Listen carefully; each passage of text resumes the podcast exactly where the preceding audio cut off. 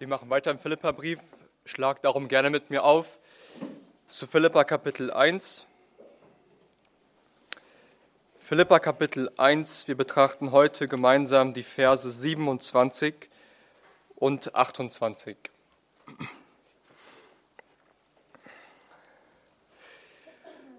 Und hier lesen wir in Gottes Wort.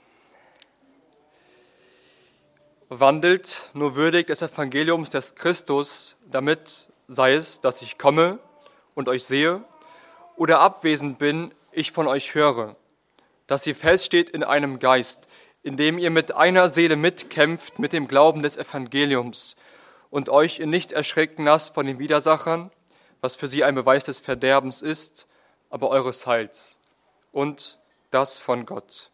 Amen. Amen. Lasst uns beten. Unser Vater im Himmel, wir kommen vor dich und wir loben und preisen dich dafür, dass wir in deiner Gemeinde vor dein Angesicht treten dürfen, dich anbeten dürfen, dich loben und preisen dürfen und auch dein Reden durch dein Wort hören dürfen. Herr, so flehen wir darum, dass du jetzt durch dein Wort zu uns sprichst, dass du uns, deine Gemeinde, heiligst, ermutigst, ermahnst und auferbaust.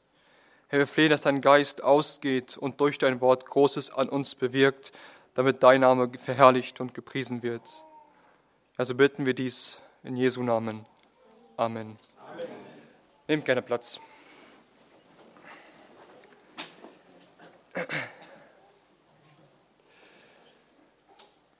Es gibt Dinge, die wir als Christen immer wieder vor Augen geführt bekommen müssen. Wahrheiten und Ermahnungen, die wir wiederholt hören sollten. Vor allem in Zeiten der Bedrängnis und schweren Kämpfe aufgrund oder für den Glauben. Unsere Verse heute Morgen lehren uns so grundlegend wichtige Lektionen. Die Philipper waren nämlich in schweren Umständen und Paulus wusste, dass sie davon hören mussten. Was der Apostel den Philippern hier schreibt, darauf sollten sie ganz bedacht sein. Lasst uns darum die Verse genauer betrachten. Lasst uns sehen, was die Philipper damals von Paulus hören mussten und was das für uns heute bedeutet. Ab Vers 27 wandelt nur würdig des Evangeliums des Christus. Wandelt nur. Dieses kleine Wörtchen nur kann man leicht überlesen. Es meinte jedoch so viel wie diese eine Sache und diese allein. Paulus will sagen, diese eine Sache ist von entscheidender Bedeutung für euch.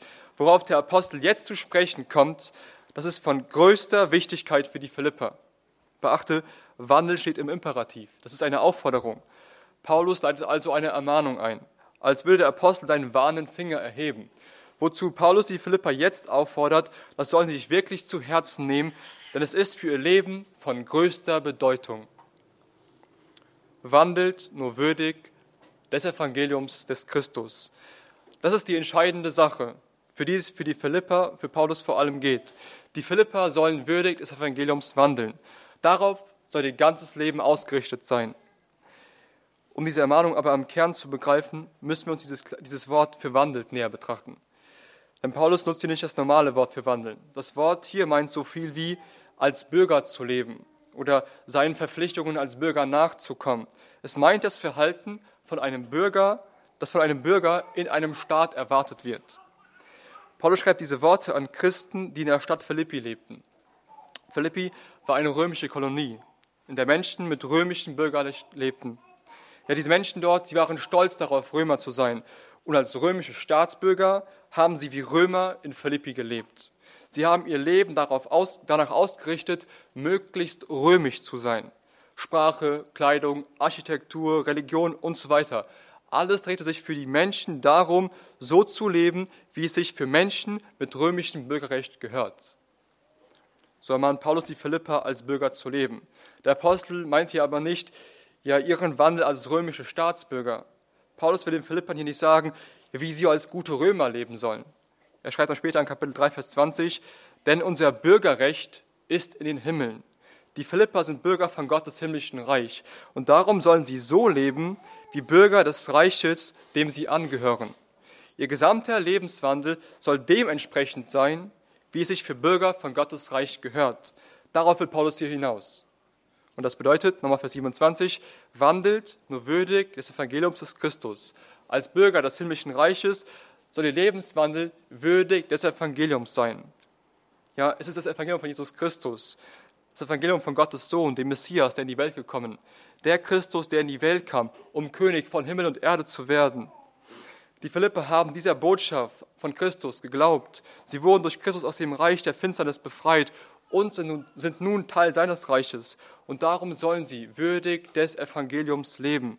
Das heißt, ihr Leben soll im Einklang mit dieser Botschaft sein. Ihr Leben soll Zeugnis davon geben, dass sie zu Christus gehören und dass, er ihr Herr ist. Ihr praktischer Wandel soll mit dem übereinstimmen, was ihre Lippen bekennen. Das Evangelium soll die Richtschnur sein, an der, an, der ihr, an der sie ihr gesamtes Leben ausrichten. Ja, ihr gesamtes Leben soll zur Förderung dieser Botschaft und zur Ehre Jesu Christi dienen. Wir werden gleich auch sehen, was Paulus genau hier sagen will, wenn er sagt, dass die Philippa würdig des Evangeliums leben sollen. Aber lass uns hier zunächst festhalten. Paulus will, dass die Philippa das verstehen. Das ist diese eine entscheidende Sache für ihr Leben. Er ermahnt sie, er fordert sie dazu auf, dass sie als Bürger des Himmels würdig des Evangeliums leben. Diese eine Sache sollen sie wirklich vor Augen haben. Und ja, das umfasst wirklich das gesamte Leben. Nochmal Vers 27. Wandelt nur würdig des Evangeliums des Christus, damit, sei es, dass ich komme und euch sehe oder abwesend bin, ich von euch höre, dass ihr feststeht in einem Geist, in dem ihr mit einer Seele mitkämpft mit dem Glauben des Evangeliums. Paulus ist in Rom. Die Gläubigen, an, der ich, an, der, an die er schreibt, sind in Philippi. Sie sind hunderte Kilometer voneinander entfernt. Doch sei es, dass Paulus zu ihnen kommt, was er in Vers 26 angesprochen hatte, dann will er sehen, dass sie würdig des Evangeliums wandeln, oder sei es, dass er nicht bei ihnen ist. Dann will er hören, dass sie feststehen in einem Geist, in dem sie für den Glauben kämpfen. Also mit anderen Worten, die Philipper sollen zu jeder Zeit würdig des Evangeliums leben ob Paulus bei ihnen ist oder nicht. Ja, sie haben eine hohe Berufung als Himmelsbürger und das umfasst ihr gesamtes Leben.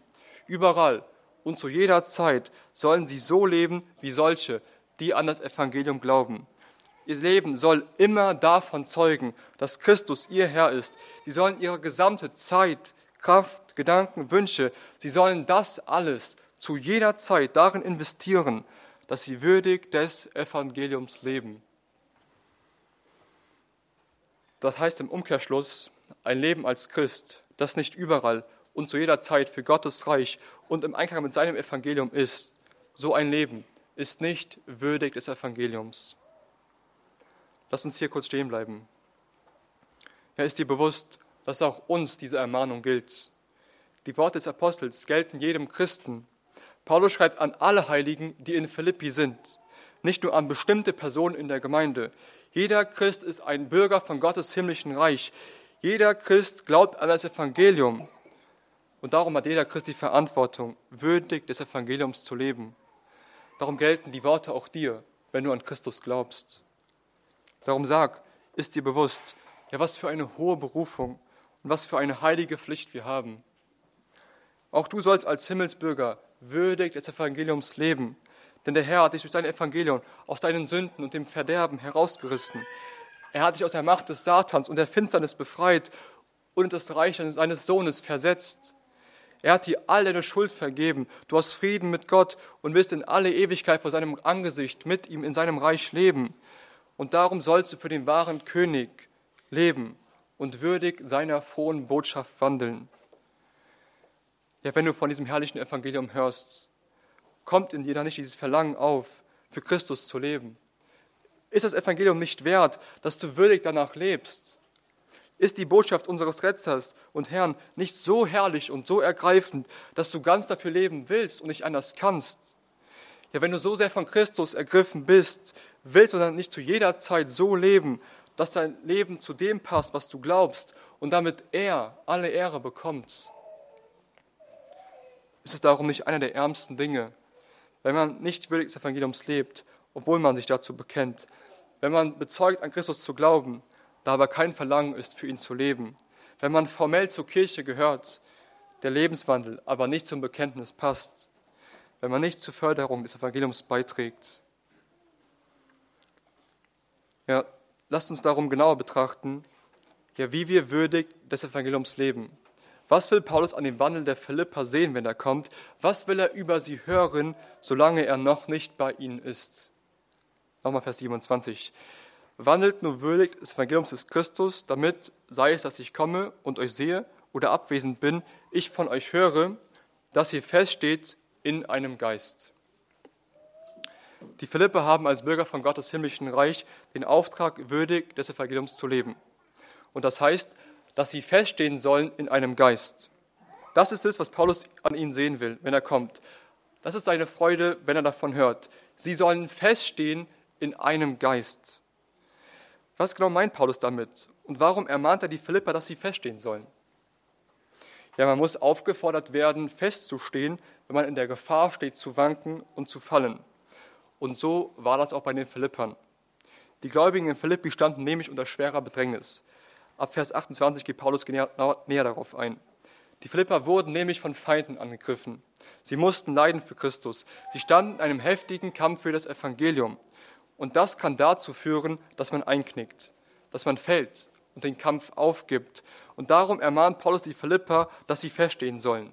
Sie sollen standhaft bleiben, nicht schwach werden und sich nicht durch ihre Widersacher zu Boden werfen lassen. Nicht zurückweichen, sondern fest stehen bleiben, ja, ihre Umstände waren schwer, der Kampf war hart und, gar, und genau darum sollen sie umso hartnäckiger sein. Sie sollen Ausdauer zeigen und nicht im Kampf für den Glauben fallen. Ja, und dazu müssten sie feststehen in einem Geist. Nur wenn sie eine Einheit im Geist bilden, können sie feststehen. Nur im Geist vereint wird das gehen. Sie sind auch Teil eines Reiches und glauben an ein Evangelium. Sie haben einen Herrn, einen Glauben und eine Taufe. Sie sind Teil einer Ortsgemeinde und darum sollen sie eines Geistes sein. Sie sollen eine Gesinnung haben, wie eine Truppe, eng zusammenrücken und sich auf ein gemeinsames Ziel ausrichten. Doch wie genau sieht das praktisch aus? Wie geht das, dass man feststeht oder feststehen bleibt in einem Geist? Nochmal Vers 27. Dass ihr feststeht in einem Geist, indem ihr mit einer Seele mitkämpft mit dem Glauben des Evangeliums. Man könnte auch übersetzen, mit einer Seele zusammen für den Glauben des Evangeliums kämpft. Die Philipper haben um Christi willen ja schwere Umstände ertragen müssen. Doch Paulus will, dass sie wissen, dass sie standhaft bleiben können, wenn sie gemeinsam in dem Kampf für das Evangelium verharren. Sie sollen kämpfen für den Glauben des Evangeliums. Der Glaube des Evangeliums meint den Glauben der sich auf dem Evangelium gründet. Der Glaube, der den Heiligen ein für allemal überliefert würde. Der christliche Glaube also. Für diesen Glauben sollen die Philipper kämpfen. Als Bürger von Gottes Reich standen sie in einem Kampf mit denen, die Bürger des Reichs der Finsternis sind. Gottes Reich gegen das Reich des Satans. Die Freunde, die Freunde des Evangeliums gegen seine Feinde. Der christliche Glaube gegen alle anderen Philosophien und Religionen. Das ist der Kampf, den seither alle kämpfen, die an das Evangelium glauben. Ja? Und dieser Kampf bringt Anfeindungen mit sich. Die Finsternis drang auf die Philipper hart ein. Sie wurden von ihren Widersachern bedrängt. Doch Paulus will, dass die Philipper wissen, dass sie in diesen Angriffen standhaft bleiben werden, wenn sie für den Glauben kämpfen. Das heißt, sie sollen aktiv in den Kampf ziehen, nicht passiv sein und sich nicht zurückziehen, sondern weitermachen. Angriff ist in diesem Fall die beste Verteidigung, um das Stehen zu behalten. Sie haben die mächtigste Waffe, das heilige Evangelium. Wenn Sie diese Waffe nutzen, werden Sie den Kampf gewinnen. Und auch hier, das ist eine gemeinsame Sache. Paulus sagt, dass Sie für den Glauben mit einer Seele kämpfen sollen. Die Seele, der Sitz und das Zentrum des Lebens, der Sitz der Gefühle ja, und der Gedanken. Die Schrift redet auch vom Herzen des Menschen. So soll da diese tiefgehende Einheit bei den Philippern sein. Mit anderen Worten, sie sollen gemeinsam wie ein Herz und eine Seele für den gemeinsamen Glauben kämpfen. Ja, Paulus legt hier einen großen Wert darauf, dass die Philipper verstehen, dass sie diesen Kampf zusammen kämpfen müssen. Sie sollen in einem Geist verstehen, sie sollen mit einer Seele kämpfen. Paulus betont die Einheit der Gemeinde. Sie sollen auf ein Ziel ausgerichtet sein. Sie sollen ihr Leben alle in diesen einen Kampf investieren. Nur dann werden sie feststehen können. Doch wie viele Gemeinden nehmen diese Ermahnung des Apostels nicht mehr ernst. Paulus will, dass die Gemeinde in Philippi versteht, dass sie würdig des Evangeliums leben sollen. Sie haben einen Auftrag, für den sie gemeinsam sich hingeben sollen, und zwar der Kampf für das Evangelium, für den Glauben. Denn nur so werden sie standhaft bleiben können. Doch wie viele Gemeinden kämpfen nicht mit einer Seele für den christlichen Glauben? Sie sind nicht ein Herz und eine Seele für den gemeinsamen Glauben.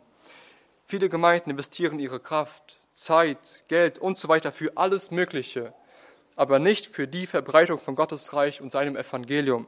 Wie viele beschäftigen sich stattdessen mit allen anderen Dingen, weshalb es unzählige Kämpfe innerhalb der Gemeinde gibt und die Einheit völlig fehlt. Wenn man nicht ein Herz und eine Seele ist, um für den Glauben zu kämpfen, dann wird man nicht stehen bleiben. Ist das nicht einer der Hauptgründe, warum so viele Gemeinden in sich zusammenbrechen? Fehlt nicht an so vielen Orten dieser hingebungsvolle Kampf für den gemeinsamen Glauben?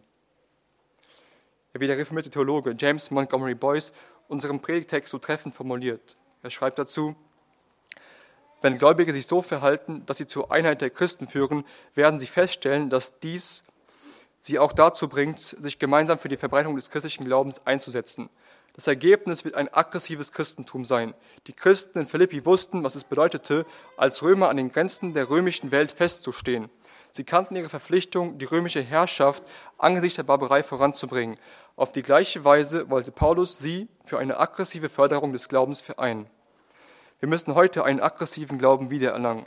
An vielen Orten hat sich das Christentum in geistliche Ghettos zurückgezogen und die Gläubigen scheinen damit zufrieden zu sein, solange sie in Sicherheit sind und ihre Kinder nicht umherwandern jenseits der Barrikaden. Einige Christen waschen öffentlich ihre Hände von jeglicher Beteiligung am gemeinschaftlichen und nationalen Leben. Ich habe Christen angesichts zunehmender Kriege, Inflation, Unruhen und Unmoral jubeln hören, alles auf der Grundlage, dass diese Dinge vor der Wiederkunft des Herrn geschehen müssen. Denken Sie daran, dass niemand ernsthafter auf die schnelle Wiederkunft des Herrn achtete als Paulus. Aber es war vor allem Paulus, der sich mit aller Begeisterung aufmachte, die er aufbringen konnte, um die Welt für Christus zu beanspruchen. Das müssen auch wir. Und das müssen wir immer mehr tun, je mehr wir die Stunde seiner Rückkehr kommen sehen. Wir müssen den Kampf um menschliche Seelen über die Grenzen der Kirchen hinaus in die Universitäten, die Gerichte, die Geschäftswelt und den Markt tragen. Zitat Ende. Das ist der Auftrag der Kirche und somit auch unser Auftrag als Ortsgemeinde. Und da geht es nicht darum, welche Endzeitansicht du hast. Das ist überhaupt nicht der Punkt. Es geht um den fundamentalen Auftrag der Kirche Jesu Christi. Wenn wir für den Glauben kämpfen, werden wir in Bedrängnis kommen. Aber wir werden nur das Stehen behalten können, wenn wir gemeinsam hartnäckig in diesem Kampf verharren. Ja, das bedeutet Anstrengung und Ausdauer. Wir müssen uns aktiv dafür aufopfern, ringen mit ganzer Kraft, der Finsternis und unseren Widersachern kühn entgegentreten. Das ist unsere Berufung, das ist unsere Verantwortung und unsere Pflicht. Ansonsten wandeln wir nicht willig des Evangeliums und wir werden nicht feststehen bleiben können. Wir werden fallen. Darum müssen wir uns als Gemeinde diese Ermahnung wirklich zu Herzen nehmen und uns die Frage stellen, stehen wir fest in einem Geist? sind wir alle ein Herz und eine Seele, weshalb wir das gemeinsame Ziel haben, für die Verbreitung des Glaubens zu leben. Stehen wir Schulter an Schulter, weil wir dieses eine gemeinsame Ziel haben, das uns alle vereint. Tragen wir dazu bei, dass sich der Glaube hier im Raum Frankfurt und Deutschland ausbreitet. Ja, in der damaligen Stadt Philippi haben die Menschen gelebt wie Bürger Roms. Die Menschen haben es als Privileg gesehen, Bürger Rom zu sein. Und darum haben sie eifrig ihr ganzes Leben danach ausgerichtet, ja wie Römer zu leben.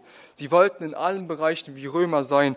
Durch ihren Einfluss wurde die Stadt Philippi nach und nach immer römischer. Durch ihren täglichen Wandel hat sich die römische Herrschaft in Philippi ausgebreitet. Ja, wie viel mehr sollten wir darum für das Evangelium leben? Wir werden Gottes Reich dorthin tragen, wo wir für das Evangelium kämpfen. Dein Leben wird Auswirkungen haben wenn du von dem Evangelium ergriffen bist und ganz nach dieser Botschaft lebst?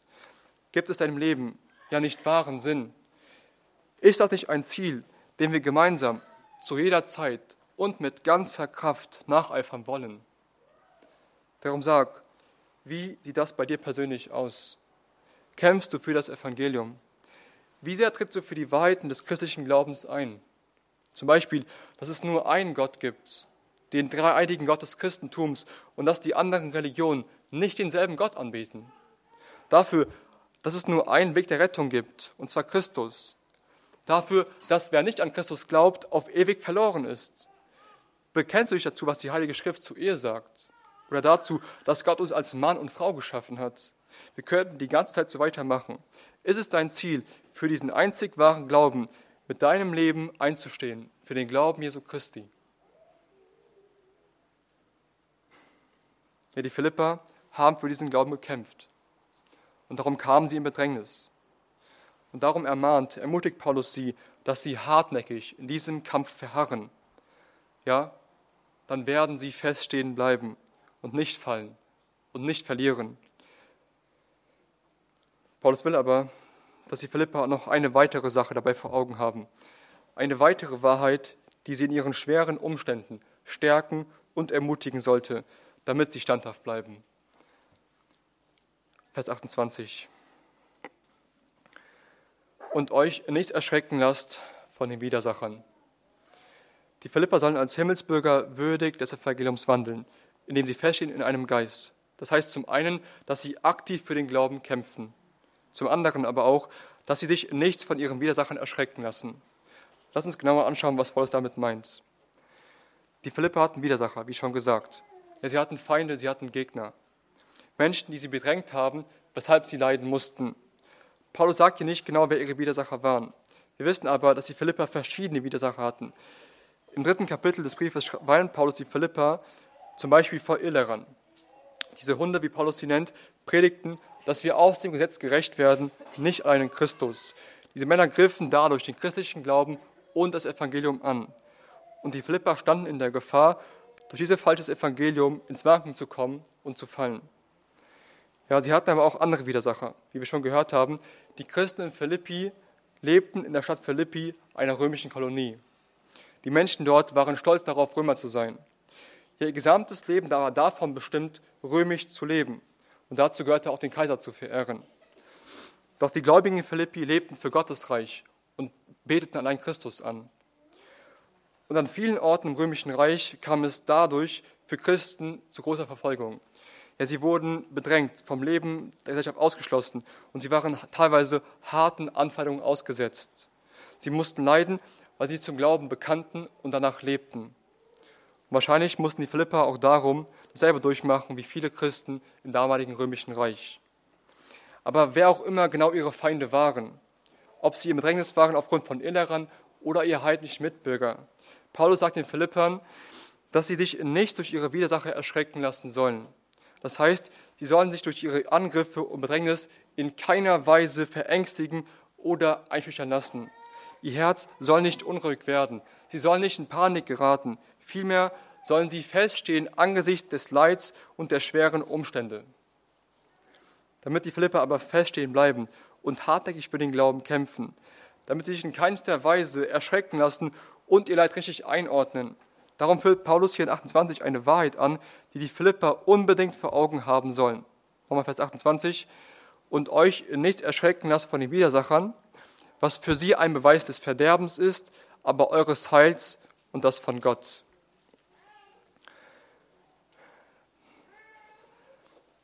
Paulus will die Philipper daran erinnern, dass der Kampf und das Leid, in dem sie stehen, dass das alles ein Beweis ist.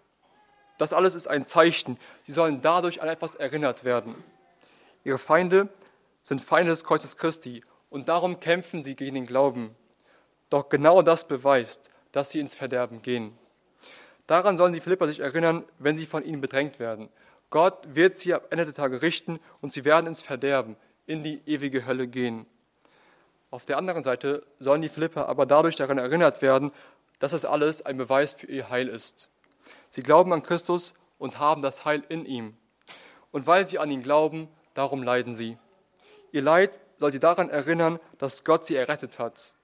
Und weil der Herr das gute Werk an ihnen angefangen hat, darum wird er es auch zu Ende bringen. Ja, die Tatsache, dass sie von der Welt angegriffen werden, das beweist, dass sie Teil von Gottes Reich sind. Wie Paulus auch schreibt in 2. Thessalonicher Kapitel 1, sodass wir selbst uns eurer rühmen in den Gemeinden Gottes wegen eures Ausharrens und Glaubens in allen euren Verfolgungen und den Drangsalen, die ihr erduldet. Ein Beweis des gerechten Gerichtes Gottes, dass ihr für würdig erachtet werdet des Reiches Gottes, um dessen Willen ihr auch leidet. Die Philipper würden nicht, würden nicht angegriffen werden, wenn sie Teil der Welt wären. Doch ihre Feinde, ihre Widersacher greifen sie an, weil sie zum Evangelium gehören. Das beweist ihre Bedrängnis. Und genau das sollen die Philipper in ihrem Leid vor Augen haben. Sie brauchen nicht von Furcht ergriffen sein. Sie müssen sich nicht erschrecken lassen. Es gibt keinen Grund zurückzuweichen oder aufzugeben. Ja, sie werden das Heil erben. Ihre Widersacher werden ins Verderben fahren. Ja, sie haben Teil an diesem großen Kampf. Gottes Reich gegen das Reich der Finsternis. Doch Gottes Reich wird siegen. Sie sind Teil des Siegers. Ja, und das ist noch nicht alles. Paulus sagt weiter in Vers 28, was für sie ein Beweis des Verderbens ist, aber eures Heils und das von Gott. Die Angriffe ihrer Widersacher, ja deren Verdammnis und die Rettung der Philippa, das alles ist von Gott. Das heißt, Gott ist es, der ihnen Verfolgung schickt. Gott ist es, der ihre Widersacher ins Verderben fahren lässt. Und Gott ist es, der sie am Ende retten wird und in sein Reich bringen wird. Mit anderen Worten, das alles ist nicht außerhalb von Gottes Kraft Kontrolle und Aufsicht. Im Gegenteil, Gott steht hinter allem mit seinem mächtigen Arm und er wird alles zum Besten für seine Kinder wenden. Dieser Kampf hat kein offenes Ende. Gott wird alles zu dem Ende führen, das er bestimmt hat. Und das Ende wird sein, dass sie das Heil erben, weil Gott es so verordnet hat und dass alles von ihm ist. Darum ist es sicher. Die Lehre von Gottes Souveränität und Allmacht sind das Mittel, wodurch Paulus die Philipper ermutigen, trösten und stärken will. Diese Wahrheit zu glauben, führt dazu, feststehen zu können. Wenn man daran glaubt, dass Gott alles bestimmt und lenkt, dass Gott hinter allem steht, dann wird man umso eifriger für den Glauben kämpfen können. Dann wird man Kraft und Trost haben, egal wie schwer die Umstände sind. Und darum könnten die Philipper darin ruhen, dass Gott alles unter Kontrolle hat. Ja, und so sollen auch wir diese Wahrheit glauben. Denn wo auch immer und zu welchen Zeiten Christen für das Evangelium kämpfen, wo sie aktiv und öffentlich sich dafür einsetzen, dort werden Widersacher auftreten und es wird zu Anfeindungen kommen. Nicht immer körperlich, aber es wird auf die eine oder andere Weise Widerstand und Angriffe geben. Darum können auch wir uns darauf einstellen. Vielleicht erfährst du täglich Anfeindungen, weil du für Christus lebst sei es auf der Arbeit von Kollegen, die dich ausgrenzen, über dich spotten oder für dumm halten, in der Familie oder weil du, weil du um des Gewissens willen Dinge tust, die der Staat angreift. Und vielleicht denkst du, dass du nicht mehr kannst. Die fällt es schwer, festzustehen und nicht aufzugeben. Dann schau, es gibt nichts, bevor du dich erschrecken lassen musst. Es gibt nichts, bevor du Angst zu haben brauchst. Es gibt nichts, bevor du in Furcht sein musst, wenn du entschieden für den Glauben kämpfst und lebst. Schau darauf, was Gottes Wort dich heute lehren will. Wenn du um Christi Willen Anfeindungen ausgesetzt bist, dann soll das alles dir als Zeichen dienen, dass du das Heil in Christus hast. Du erfährst das alles, weil du an ihn glaubst und für ihn leben willst. Leid soll dich nicht zum Zweifel an Gottes Güte und Liebe bringen. Es soll dich daran erinnern, dass Gott dich gerettet hat und darum du an den Leiden des Christus teilhast. Es soll dir als Zeichen dienen, dass Gott ein gutes Werk in dir begonnen hat und es darum auch vollenden wird. Und ja, der Herr wird am Ende gerecht richten. Er wird alle unsere Widersacher ins Verderben gehen lassen. Unser Heil ist so sicher wie ihre Verdammnis, wenn sie nicht umkehren. Und das Ende steht schon fest. Wir werden in alle Ewigkeit vor Gottes Thron in seinem Reich leben. Sind das nicht ermutigende Worte? und richte bei all dem dein Blick auf Gottes Souveränität und Allmacht. Denke daran, das alles ist von Gott. Alles, was du durchmachen musst, hat der Herr verordnet und darum auch unter Kontrolle. Es gibt nichts, was dir zustößt, das außerhalb von Gottes Willen und Leckung ist. Es gibt nichts, das der Herr dir sendet, was dir nicht zum Guten mitwirkt. Das alles ist kein Zufall oder Gottes Händen entglitten. Der Herr hat es so bestimmt und darum ist es zu Besten. Du darfst in dieser Wahrheit ruhen, egal wie heftig die Bedrängnis und die Umstände auch sind. Gott hat alles in der Hand. Und denke bei all dem daran, dass wir nur in einem Geist feststehen bleiben können, nur gemeinsam als Gemeinde.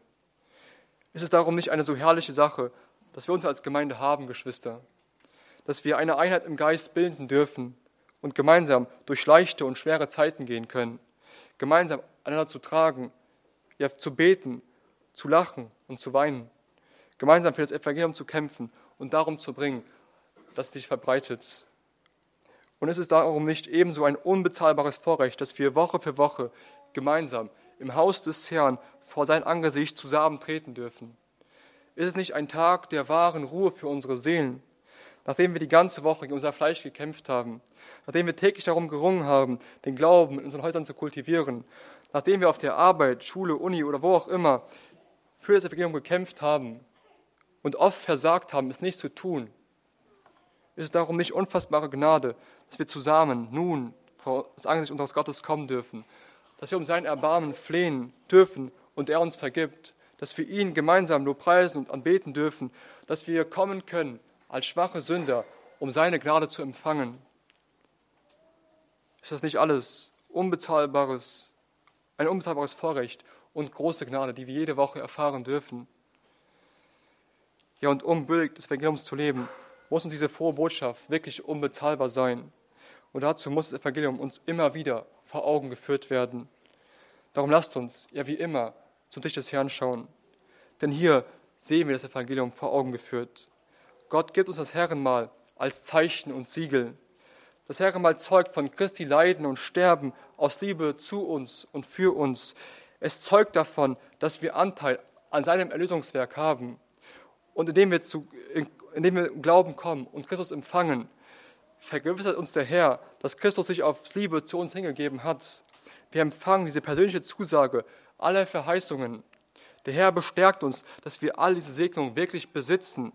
So sicher, wie wir das Brot kauen und den Wein trinken, so sicher kannst du sein, dass du die Erlösung in Christus hast.